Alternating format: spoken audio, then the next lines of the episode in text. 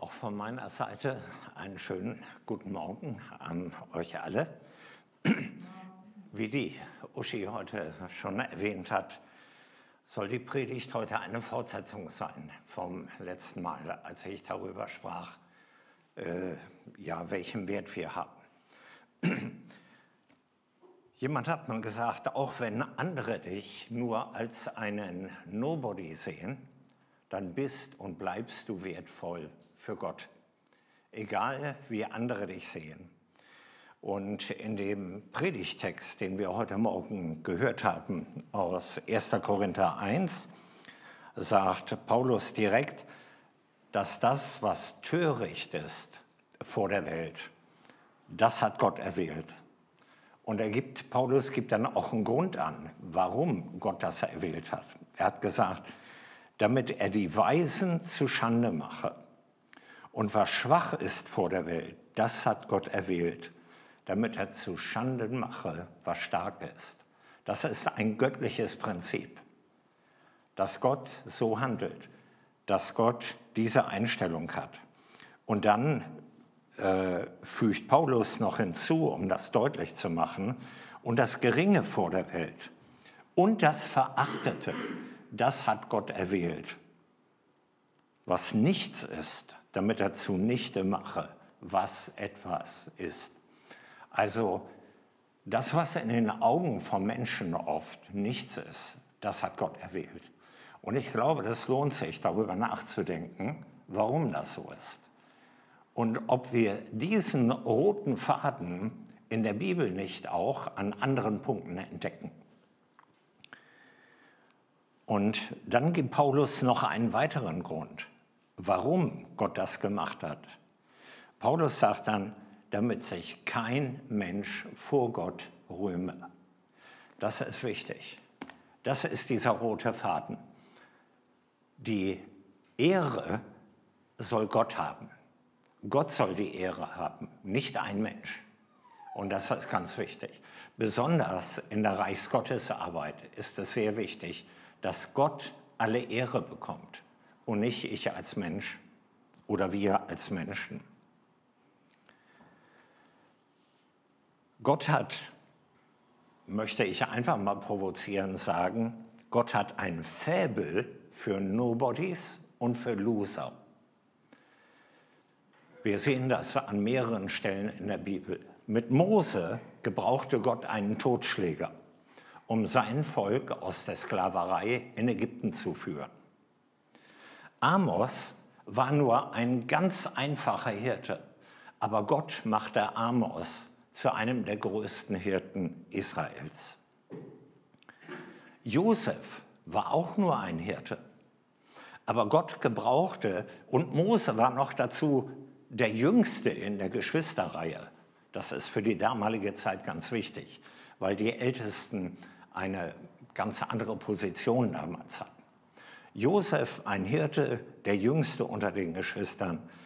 Gott gebrauchte ihn, um sein Volk in einer außergewöhnlichen Hungersnot zu retten.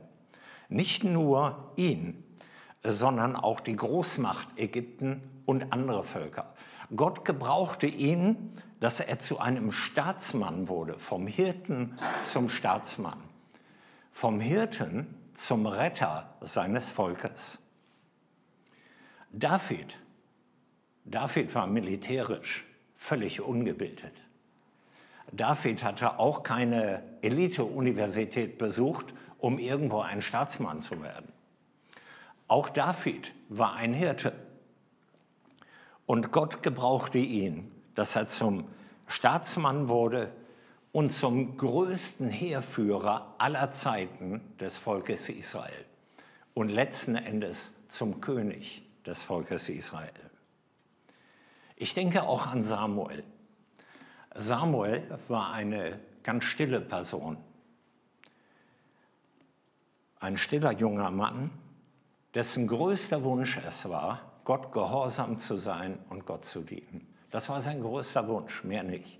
Weitere Wünsche hatte er nicht. Er gehörte nicht zum Establishment der Leviten, nicht einmal dazu.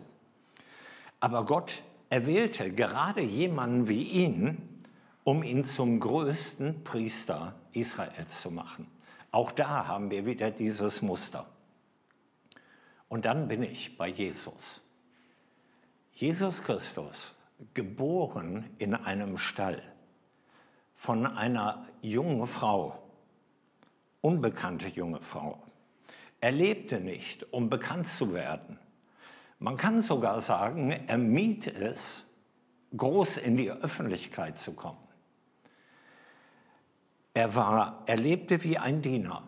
Er war Gott gehorsam. Und die Bibel sagt, dass Gott ihn deshalb erhöhte, so sehr, dass er heute zur Rechten des Vaters sitzt im Himmel. Was zeichnet alle diese Nobodies, von denen ich eben gesprochen habe, aus? Sie alle hatten eine, ein charakteristisches Merkmal. Sie alle waren bereit, Gottes Willen zu tun. Sie alle waren bereit, Gott gehorsam zu sein. Sie alle waren bereit, oder das war ihr größter Wunsch, dass Gott sie gebrauchen konnte. Obwohl sie äußerlich gar nicht den Eindruck machten, dass sie irgendwo was Besonderes hätten. Und das war die Möglichkeit, die Gott dann gebrauchen konnte. Ich möchte mit euch heute Morgen mal einen Quiz machen. Also ihr dürft die Antworten gerne reinrufen, ja. Ich habe gehört, einige haben eine laute Stimme, aber auch wenn du eine leise Stimme hast, darfst du gerne was sagen. Und zwar, Martin Luther ist ja bekannt in unserem Land. Und da wäre meine erste Frage, wer hat Martin Luther Theologie gelernt und ihn ermutigt, das Neue Testament zu übersetzen. Wem fällt da ein Name ein? Wer könnte das gewesen sein? Gott. Bitte? Gott. Das stimmt auf jeden Fall. Aber welcher Mensch wäre das gewesen? Bitte? Das war Melanchthon. Er war diese Person. Man könnte auch eine andere erwähnen aus seinem Umfeld, aber das war Melanchthon. Einer der größten Liederdichter im, im Blick auf Kirchenlieder, die es in Deutschland gibt, ist Paul Gerhardt. Weiß jemand, wer es ihm überhaupt erst ermöglicht hat, seine Lieder zu publizieren oder seine Lieder zu verbreiten? Kennt jemand da einen Namen? Ich habe schon mal jemanden gehört, der das wusste. Ich hätte es nicht gewusst. Es war eine Person, die sich in Kirchenmusik gut auskannte. Das war Johann Krüger. Jetzt wisst ihr einen Namen mehr. Jetzt sage ich mal eine Frage oder stelle mal eine Frage aus der Bibel. Ja? Wer ermutigte den Apostel Paulus, als er in einem römischen Gefängnis den Brief an Timotheus schrieb? Ich gebe euch einen Tipp, es ist ein schwieriger Name. Ob das das leichter macht, weiß ich auch nicht. Aber das war Onesiphorus. Ja, wer denkt schon an so einen Namen? Ja. Aber, das wisst ihr vielleicht, es, äh, am Toten Meer wurde ja einmal ein ganz großer archäologischer Fund gemacht und äh, unter anderem mit einer ganz großen Schriftrolle äh, des Propheten Jesaja. Äh, wer hat diesen Fund gemacht? Bitte?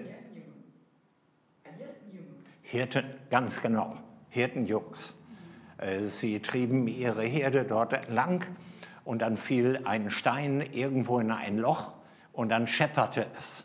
Und damit war ein Tonkrug kaputt. Und äh, dann haben sie da weiter geforscht und haben diesen fantastischen archäologischen Fund gemacht. Da könnte man eine ganze Menge zu sagen. Äh, ich habe jetzt immer nur Männer angesprochen, jetzt spreche ich auch mal die Frau an. Wie heißt die Frau des China-Missionars Hudson Taylor mit Mädchennamen? Also Frau Taylor gilt nicht, ja? Die Frau der China-Missionar Hudson Taylor.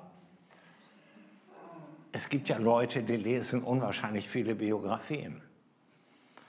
Das war Maria Dyer. Wer waren denn die Propheten, wer waren denn die Eltern des Propheten Daniel? Das weiß keiner. Wer waren die Eltern des Apostel Paulus? Das weiß auch keiner. Vielleicht fragt sich der eine oder andere, warum hat er so einen komischen Quiz mit uns gemacht? Was bringt das eigentlich? Vielleicht fragst du dich, was soll das? Wenn du darüber nachdenkst, die meisten oder fast alle dieser Menschen kennt kein Mensch. Und man muss deshalb festhalten, wenn all diese Nobodies, all diese unbekannten Menschen nicht da gewesen wären, würde man heute einen großen Teil der Kirchengeschichte überhaupt nicht kennen. Gott hätte das Leben von Millionen von Menschen nicht berühren können. Wörtlich Millionen von Menschen. Es waren also Nobodies, die Gott gebrauchen konnte. Ähm, wenn du in die Zeitung guckst, dann entdeckst du, dass Gold heute so wertvoll ist wie selten zuvor. Und äh, wenn ich das so sage wie selten zuvor, dann heißt das, das war nicht immer so. Äh, und das bedeutet, Gold kann also auch einen großen Teil seines Wertes verlieren. Und deshalb ist es ganz wichtig, dass du deinen Wert bei Gott nicht verlieren kannst. Für Gott bist du wertvoll. Bei Gott gibt es, was dein Leben betrifft, keine Kursschwankung. Gott liebt dich beständig, gleichbleibend und dabei bleibt er. Du verlierst nicht in einem Moment auch nur einen Teil deines Wertes, den du bei Gott hast. Für Gott bist du wertvoll. So wertvoll, dass Jesus freiwillig einen grausamen Tod starb, um dich zu retten, damit du ewiges Leben hast. Und ich, an das erinnern wir uns ja auch immer, sollten wir jedenfalls, jedes Mal, wenn wir das Abendmahl zu uns nehmen. Er starb einen grausamen Tod für dich, für mich, um uns zu retten. So wertvoll war ich, so wertvoll warst du in Gottes Augen. Und sein einziger Beweggrund dafür war, dass er dich lieb hat. Das war sein einziger Beweggrund. Aber er hat nicht nur dich lieb, er hat auch deine Nachbarn lieb. Und das ist ganz wichtig. Gerade in unseren christlichen Kreisen denken wir oft, wir wären was Besonderes. Und das stößt manche Menschen ab. Oder der eine oder andere in der Gemeinde meint, seine Haltung wäre die richtige. Er wäre das Richtige. Nein, Gott liebt auch deinen Nachbarn in der Gemeinde genauso, wie er dich liebt. Ohne Unterschied. Das ist ganz wichtig. Gott, der Vater, gab für dich sein Liebstes. Jesus, der Sohn, gab sein Leben. Und Gott, der Heilige Geist, ist jeden Tag mit dir und begleitet dich jeden Tag, obwohl du ihm zig Gründe dafür gibst, betrübt zu sein über dich und über dein Leben. Trotzdem steht er an meiner Seite, identifiziert sich mit mir. Das ist mir in den letzten Zeiten so deutlich geworden. Menschen mögen dich für einen Nobody halten. Aber die Bibel sagt, der Mensch sieht, was vor Augen ist. Aber Gott sieht dein Herz an. Und ich denke mir manchmal, oder auch wenn ich in einer Gemeinde bin, natürlich nicht zu Corona-Zeiten, aber wenn ich in einer Gemeinde bin und da viele Leute sitzen, ja, stell dir vor, da könnte man äußerlich alles Mögliche mit verbinden, Titel, alles Mögliche mit Leuten. Aber was Gott nur sieht, ist das Herz jeder einzelnen Person. Gott sieht nicht, was vor Augen ist, Gott sieht dein Herz an. Und auch wenn du noch so oft versagst, für Gott zählt nur dein aufrichtiges Wollen, dein Herz zählt. Du brauchst auch keine große Leistung bringen. Es zählt nur dein Herz, nur ob du aufrichtig bist. Das zählt bei Gott, sonst gar nichts. Und wenn dein Herz aufrichtig ist, dann kann Gott etwas mit dir anfangen. In, auch im ersten Korintherbrief im zwölften Kapitel sagt Paulus, vergleicht Paulus das mit dem menschlichen Körper. Und er sagt, gerade die Teile des Körpers, die schwach und unbedeutend erscheinen, sind besonders wichtig. Ich habe mich mal am kleinen C verletzt. Man würde sagen, der kleine C, ja, was ist das schon? Ja? Aber das habe ich in dem Moment gemerkt, über Wochen, wo ich mich dort verletzte. Da habe ich gemerkt, wie wichtig der für mich ist. Wenn wir diese treuen und ausdauernden Nobodies in unseren Gemeinden nicht hätten, gäbe es in der christlichen Öffentlichkeit nicht all die bekannten Gesichter, die du als Prediger vielleicht kennst oder als Buchautoren. Es gäbe keine bekannten Pastoren, auch keine bekannten Bands oder Sänger. Wer macht sauber, wenn alle weg sind? Oder wer bereitet das Essen vor, wenn wir eine gute Gemeinschaft haben bei uns in unseren Gemeinden? Wer verteilt die Flyer, damit bekannte christliche Persönlichkeiten irgendwo vor einer größeren Menge sprechen können? Wer macht das? Wenn diese treuen Nobodies nicht wären, gäbe es, verzeiht mir den Ausdruck, auch diesen Gottesdienst nicht. Ich kenne mich ja in der EFG Lampertheim nicht so gut aus, aber ich habe geschätzt oder mal beobachtet, damit dieser Gottesdienst stattfinden konnte, haben sich, waren mindestens sechs Personen engagiert. Die Oschi wird das besser wissen und könnte mich da korrigieren. Aber ich kam allein mit, von Leuten, wo ich das wusste, auf sechs Personen, die es möglich gemacht haben, die im Hintergrund gearbeitet haben, oft viele, damit dieser Gottesdienst stattfinden kann. Ich komme von meiner Jugend her aus einer landeskirchlichen Gemeinschaft. Einige von euch können wahrscheinlich was damit anfangen, äh, mit der Gemeinderichtung. Und äh, da bin ich aufgewachsen. Und das System der landeskirchlichen Gemeinschaften war so, dass sie viele, an vielen Orten unterschiedliche Bibelstunden hatten. Die Schwaben würden es wahrscheinlich die Stunden nennen, irgendwo an irgendeinem Außenort. Und äh, ja, das hatten auch wir.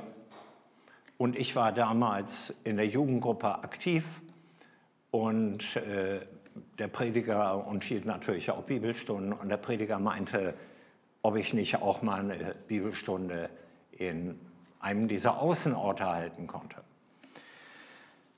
Gut, in diesem Außenort waren oftmals nur fünf ältere Damen.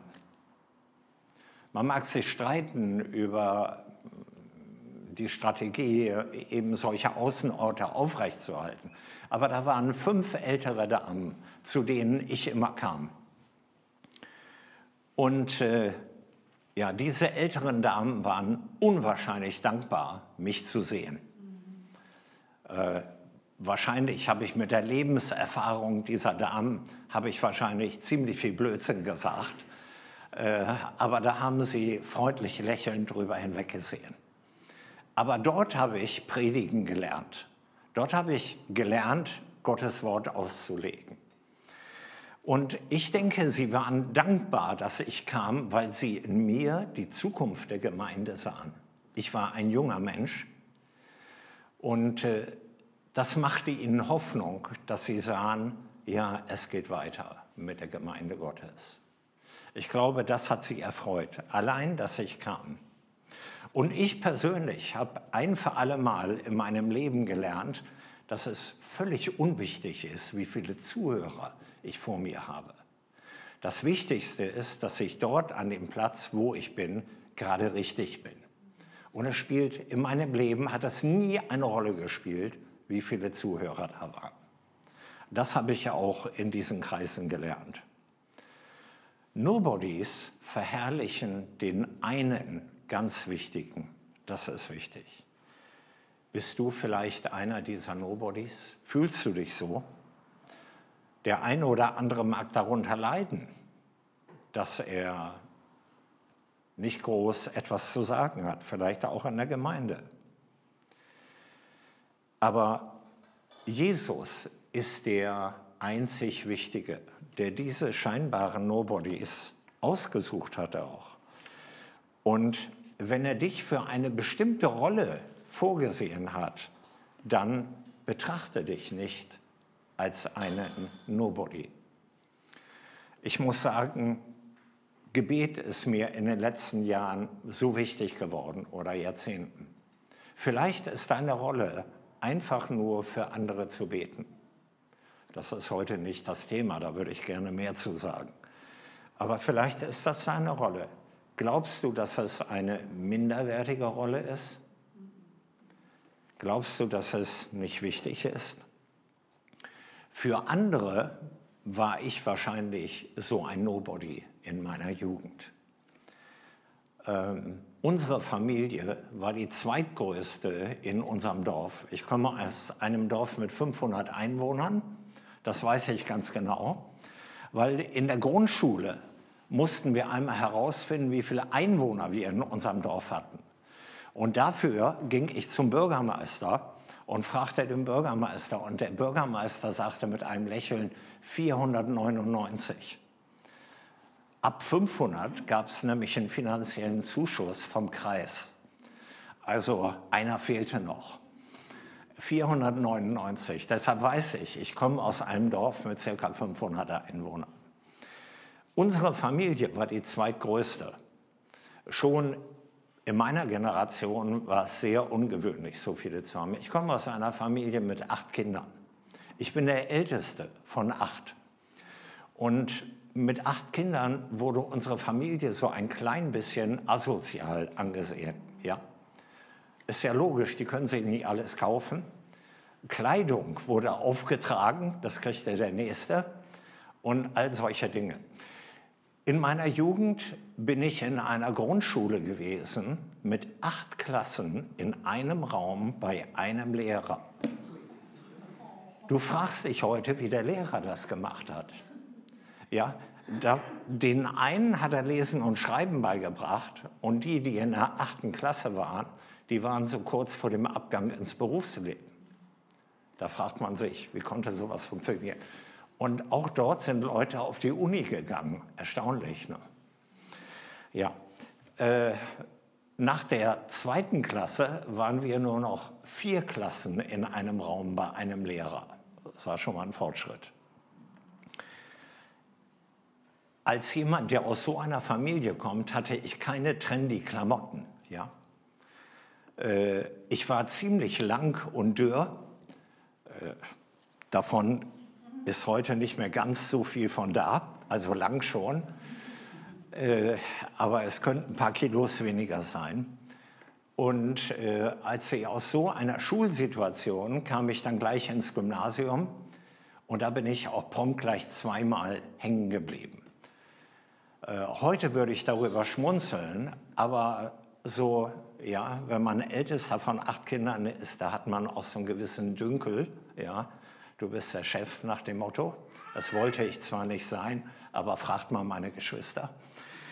Und äh, ja, irgendwo äh, war das sehr, sehr demütigend für mich, eine Klasse zu wiederholen. Sehr demütigend, während die anderen weitergingen. Ich war eher schüchtern und habe meistens ganz hinten gesessen.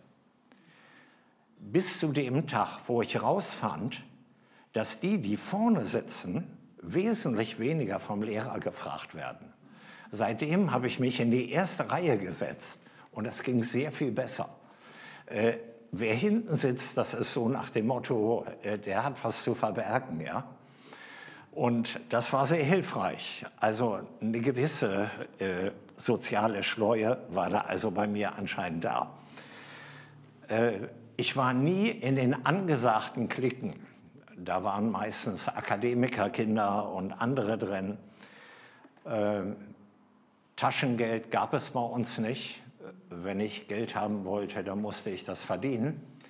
Äh, und ich hatte auch gar nicht den Anspruch, dass ich ein Taschengeld haben musste. Auch, dass ich kein Geld für einen Führerschein kriege. Alles, was ich haben wollte, musste ich mir verdienen. Auch das Studium. Ähm, beim Sport, ich habe unwahrscheinlich gerne Sport gemacht. Aber ich war nur immer mittelmäßig. Bis ich herausfand, dass Langstreckenlauf mein Ding war. Aber damals gab es noch nicht so gute Trainer, da wusste man solche Dinge nicht. Und das habe ich erst hinterher äh, äh, gemerkt und gerne gemacht. In meiner Jugend habe ich manche schlechte Entscheidungen getroffen. Und das ist so eine Art Teufelskreis. Weil ich nicht in war, sah ich mich als Versager und versuchte das anders zu kompensieren. Ich hatte wenig Selbstvertrauen. Das wurde von meinem Vater auch noch verstärkt. Aber ich will gar nicht auf meinen Vater schimpfen. Heute bin ich selbst Vater von mehreren Kindern und dann wird man etwas äh, kleinlauter, wenn man selber Kinder hat. Ja, Dinge änderten sich aber in meiner Jugend. Es änderte sich damit, als mein Vater mich von der Schule nehmen wollte. Acht Pflichtjahre, da hätte ich nicht mal eine abgeschlossene Grundschule äh, Grundschule gehabt. Und äh, dann hatten wir eine Klassenlehrerin, die gab Englischunterricht und die hat meinen Vater fast bekniet. Sie möchte mich auf der Schule lassen. Er möchte mich auf der Schule lassen. Und irgendwo hat er sich überreden lassen von ihr. Sie war Christ und äh, ja, hat sich da wirklich für mich eingesetzt. Ich bin ihr bis heute dankbar. Danach wurde ich besser in der Schule. Ähm, ich bekam eine gute Ausbildung, nicht eine Ausbildung, die ich wollte, aber ich konnte eine gute Ausbildung als Kaufmann machen. Und ich habe dann studieren können und hatte auch einen guten Abschluss. Ich habe mehrere Sprachen lernen dürften, dürfen. Äh, ich habe viel Verantwortung bekommen in meinem Leben, auch beruflich. Und ich hatte eine wunderbare Frau und wunderbare Kinder. Und nach dem Tod meiner ersten Frau habe ich mit Claudia noch einmal eine wunderbare Frau bekommen. Einer meiner Freunde, der früher unsere Jugendgruppe geleitet hatte, sagte immer, jedes Mal, wenn er mich sieht, Alfons, wenn ich dich sehe, dann denke ich immer, was hat Gott aus deinem Leben gemacht? Gut, er konnte das besser beurteilen, weil er mich noch anders kannte. Äh, ich muss euch noch was zu Albert sagen. Albert kam aus einem kleinen Dorf, aus unserer Nähe. Albert hatte keine große Bildung. Albert war Zimmermann. Jetzt habe ich aber nichts gegen Zimmerleute. Ja? Albert war bestimmt super qualifiziert als Zimmermann. Äh, aber Albert war unser Jugendleiter. Albert war schon viel zu alt, ja, so nach dem Motto so knapp 40, so Jugendliche, ja knapp 40, das ist schon uralt. Und äh, ja, und Albert war auch nicht der typische coole Alleskönner in der Jugend, ja, der von der Gitarre spielt, gut aussieht und gut reden kann und was weiß ich alles. Wie gesagt, Albert war schon ein bisschen älter und der Jugendkreis wurde auch immer kleiner. Aber Jugendarbeit war Albert wichtig. Albert hielt die Fahne hoch, so lange, bis Gott jemanden berufen hatte in unserer Jugend, der nachher die Arbeit übernahm. Und innerhalb von drei Jahren wuchs die Arbeit auf 100 Jugendliche durch seinen Nachfolger. Aber Albert hielt die Fahne hoch. Albert war derjenige, der weitermachte, auch als es schwierig aussah. Der verstorbene Evangelist Billy Graham hatte einmal gesagt, die Welt muss noch sehen, was Gott aus dem Leben einer Person machen kann, die sich ihm ganz ausliefert. Vielleicht kennen einige von euch Jim Elliot. Jim Elliot gehörte zu den Missionaren, die von den Auka-Indianern ermordet wurden. Die Auka-Indianer waren die Zielgruppe, zu der diese Missionare geschickt wurden. Und er sagte einmal über Missionare, a bunch of nobodies trying to exalt somebody. Eine Missionare sind eine Gruppe von Nobodies oder wir waren eine Gruppe von Nobodies, die den einzigen ganz wichtigen verherrlichten. Und diese Gruppe die dort ermordet wurde von Missionaren, waren hochgradig gebildet. Bist du bereit, dich für Jesus einzusetzen, auch wenn du überhaupt keinen Erfolg siehst, wenn du gar nichts siehst?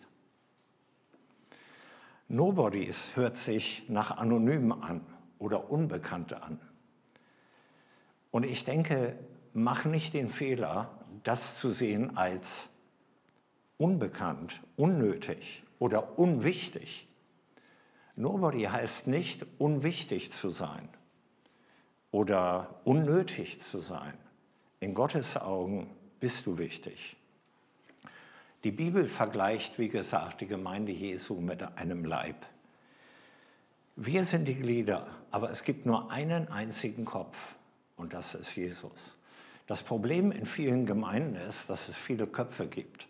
Das ist ungefähr so, wie viele Bundestrainer es gibt, ja, wenn die deutsche Nationalmannschaft Fußball spielt. 80 Millionen wahrscheinlich. Und es ist Gottes Vorrecht, die eine Person bekannt zu machen und der anderen Person eine Arbeit zu geben, die nicht diesen Bekanntheitsgrad hat. Und Gott gebraucht sie beide. Und das ist die Frage auch an unsere Gemeinden. Bist du bereit, auch einen nicht bekannten Weg zu gehen, wo du nicht so scheinst? Wenn, er, wenn es sein Wunsch ist, dass du eher ein Melanchthon oder ein Johann Krüger bist oder ein Onesiphorus statt eines Paulus, eines Luthers, dann akzeptiere diesen Weg, weil er wichtig ist.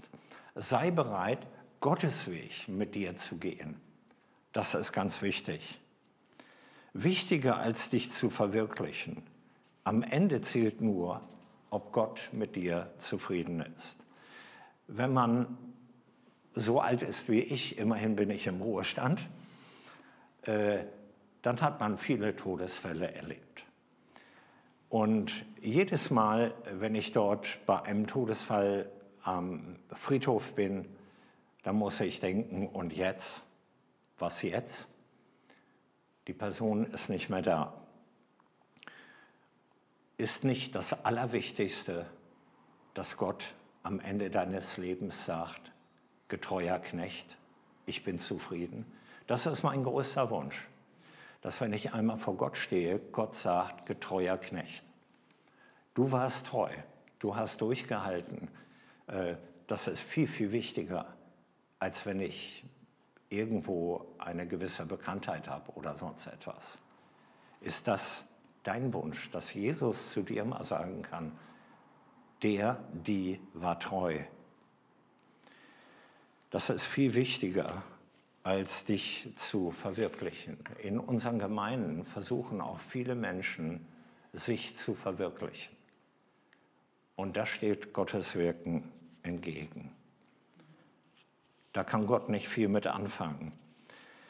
Bei einer Jugend für Christus Konferenz hatten wir einmal einen Sprecher. Ich werde euch den Namen nicht nennen.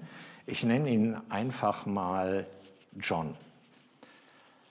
Äh, John war Amerikaner und hinterher, äh, oder er erzählte uns seine Geschichte, aber hinterher habe ich noch ein paar Details dazu gehört. Johns Mutter war eine weiße Frau, die von einem Schwarzen vergewaltigt wurde. Hätte auch andersrum sein können, aber in diesem Fall war es so. Für sie war das so emotional, dass sie dieses Baby nicht erziehen wollte. So hat also ihre Mutter das Kind aufgenommen und ihre Mutter hat das Kind erzogen und weitergeführt. Natürlich hatte das Kind Verbindung mit seiner biologischen Mutter.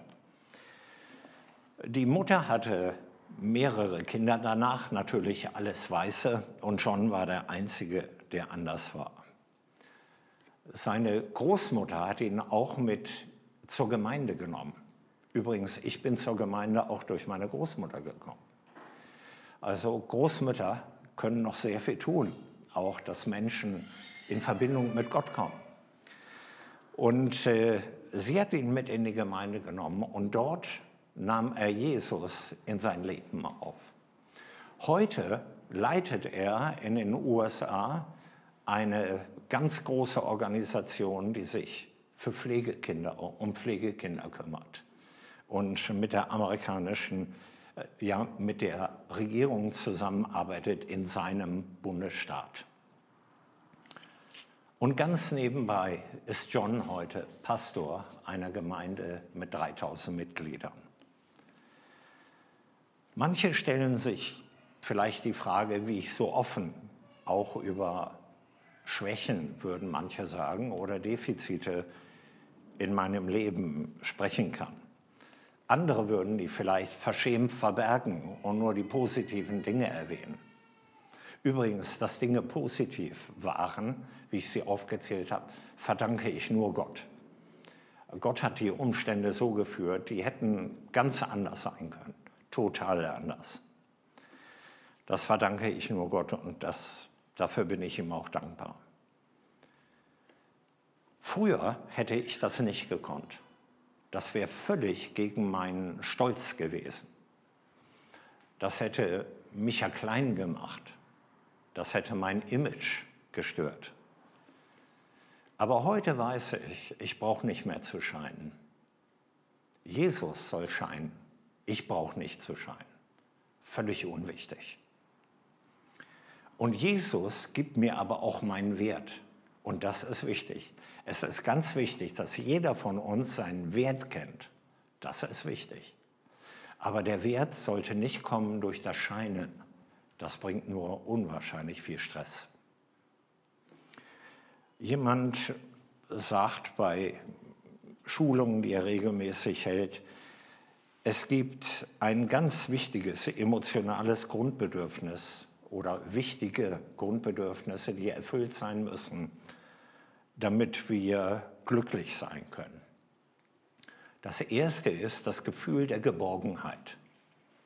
Wer gibt dir Geborgenheit? Das zweite ist das Wissen, dass dich jemand wirklich liebt. Da habe ich beim letzten Mal einiges zu gesagt und ich mich wirklich felsenfest darauf verlassen kann, dass mich jemand liebt. Und das Dritte ist, dass ich zu jemandem habe, zu dem ich gehöre. Und vielen Menschen, glaube ich, ist das nicht so bewusst, was ihre Beziehung zu Jesus ausmacht weißt du, dass du wirklich zu Jesus gehörst, nicht im Sinne von, ich habe meine Entscheidung für Jesus getroffen, dass du zu Jesus gehörst und Jesus kümmert sich um dich. Jesus weiß um dich, Jesus liebt dich, egal was kommt, Jesus liebt dich, er steht zu dir. Und deshalb möchte ich am Schluss sagen, hab den Mut, Gottes Berufung für dein Leben zu leben. Hab den Mut. Versuch nicht, etwas anderes oder jemand anders zu sein. Und verpasse Gottes Weg nicht für dein Leben, was Gott für dich vorgesehen hat. Sei zufrieden damit. Bekannt oder unbekannt, für Gott bist du wertvoll. Und weil du für ihn wertvoll bist, ist auch dein Dienst, egal wie der ist für Gott, auch wertvoll. Egal, und das egal, wie viel Anerkennung du vom Menschen dafür bekommst. Erwarte auch nicht in der Gemeinde Jesu oft, dass du Dank für deinen Dienst bekommst. Das ist ganz wichtig, das musste ich auch lernen, dass es nicht entscheidend ist, was Menschen von meinem Dienst halten, sondern dass es entscheidend ist, ob Gott zufrieden ist über meinen Dienst. Er hat erwählt, sagt Paulus, was von der Welt verachtet und gering geschätzt wird. Das heißt, wenn du demütig bist und wenn dein Herz in Ordnung ist und Gott dein Herz sieht und sieht, dass es Gott ausgeliefert ist, dann kann er etwas mit dir anfangen. Dann wird dich Gott gebrauchen in der einen oder anderen Weise. Und ich wünsche dir, dass das zu einer festen Überzeugung in deinem Leben wird. Heute, in dieser Woche und darüber hinaus. Gott segne dich. Amen. Der Herr segne dich und behüte dich. Der Herr lass sein Angesicht leuchten über dir und sei dir gnädig. Der Herr erhebe sein Angesicht über dich und gebe dir seinen Frieden. Amen.